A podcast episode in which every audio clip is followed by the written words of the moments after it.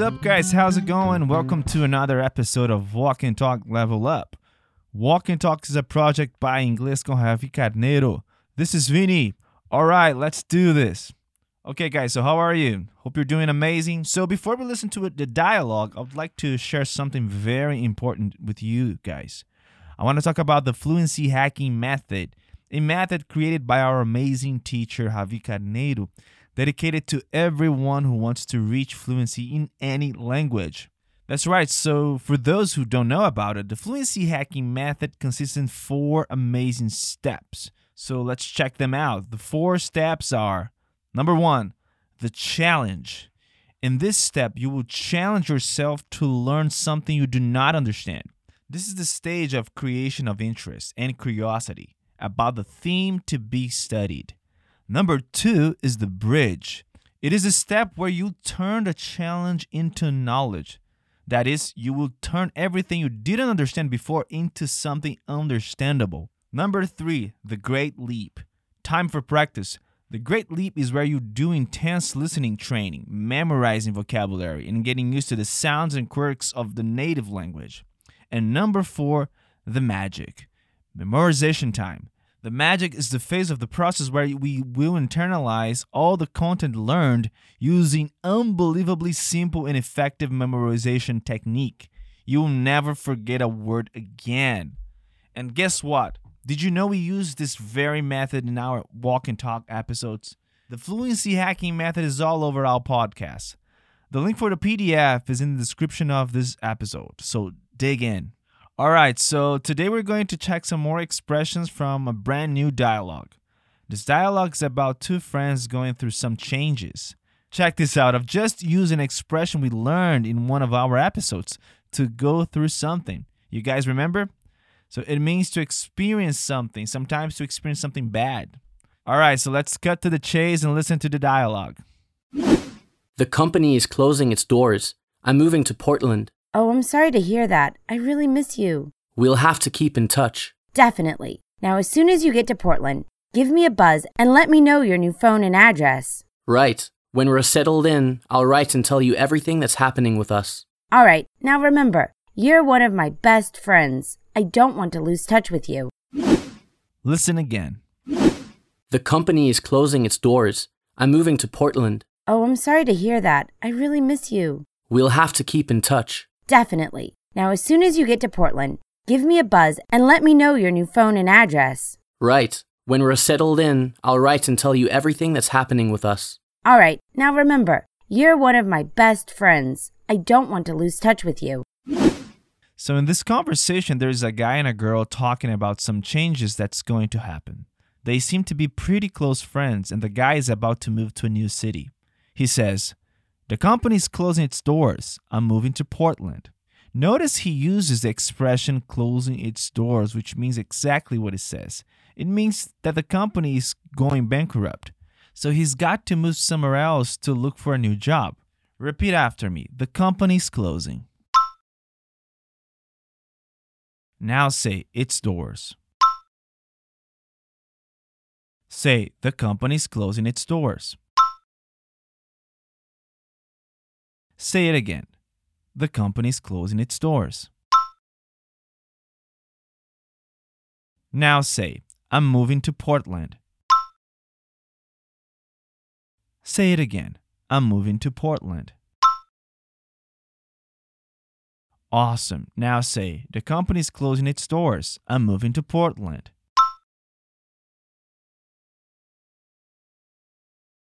Very good. Say it again. The company's closing its doors. I'm moving to Portland.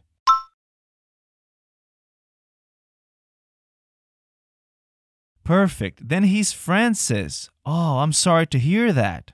I'll really miss you. He answers, We'll have to keep in touch. Do you guys remember what to keep in touch means?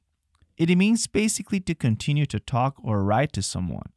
Let's see some more examples here. Repeat after me. Let's keep in touch. Now say, with each other. Cool. Now say, let's keep in touch with each other. Say it again. Let's keep in touch with each other. Great. Now say, I keep in touch. Say, with my parents. Great. Now say, I keep in touch with my parents. Say, by mail. Now say, I keep in touch with my parents by mail. Awesome. Now it's a question. Repeat. Do you keep in touch? Say, with any school friends? Say, do you keep in touch with any school friends? Say it again. Do you keep in touch with any school friends? That was perfect. Back to the dialogue. She says, Definitely. Now, as soon as you get to Portland, give me a buzz and let me know your new phone and address. We have two expressions here as soon as and to give somebody a buzz. Let's first check actually the structure, not exactly an expression, as soon as. We use it to say that something will happen immediately after something else has happened. Repeat after me. As soon as we get the tickets. Now say, We'll send them to you. Good. Now say, As soon as we get the tickets, we'll send them to you. Say it again. As soon as we get the tickets, we'll send them to you. Great. Now say, ask him to call me. Say, as soon as he arrives. Now say, ask him to call me as soon as he arrives. Say it again. Ask him to call me as soon as he arrives. Great. Now, the second expression of this sentence is to give somebody a buzz, which means to call someone on the phone. Yep, that's right. Repeat after me. She'll give me a buzz on Monday. Say it again. She'll give me a buzz on Monday. Awesome. Now say, I'll give you a bus. Now say, when I get there. Say, I'll give you a bus when I get there. Say it again. I'll give you a bus when I get there. Perfect. Then he says, Right, when we are settled in, I'll write and tell you everything that's happening with us. The expression we are going to see here is to settle in, which means to become adapted and at ease in a new home or environment. Let's repeat some more examples. Repeat. They will. Now say, settle in. Say it again. Settle in. Great. Now say, they will settle in. Say it again. They'll settle in. Cool. Now say, kids are very good. Say it again. Kids are very good. Say, at adjusting. Say, kids are very good at adjusting. Now say, they'll settle in. Kids are very good at adjusting. Say it again. They'll settle in. Kids are very good at adjusting. Now say, John took some time off. Say it again. John took some time off. Now say, to help me settle in. Say it again, to help me settle in. Say, John took some time off to help me settle in. Say it again. Joan took some time off to help me settle in. Nice. Back to the conversation. She says, All right, now remember, you're one of my best friends. I don't want to lose touch with you.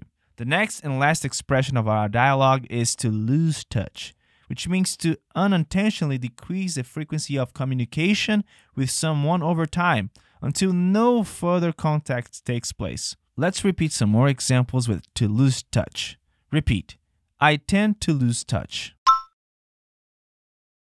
Say it again. I tend to lose touch.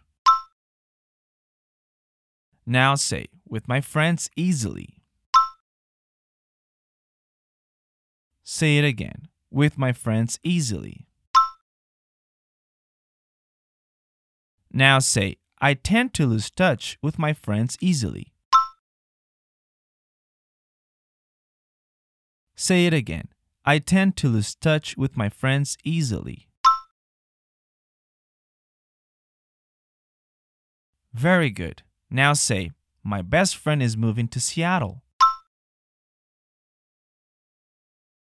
Say it again. My best friend is moving to Seattle. Now say, And I'm afraid to lose touch with him. Say it again. And I'm afraid to lose touch with him. Good. Now say, My best friend is moving to Seattle and I'm afraid to lose touch with him.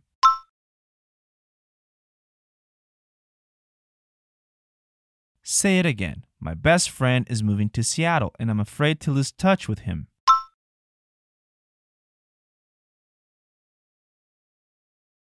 Awesome. Let's listen to the dialogue one more time to get more familiar with it.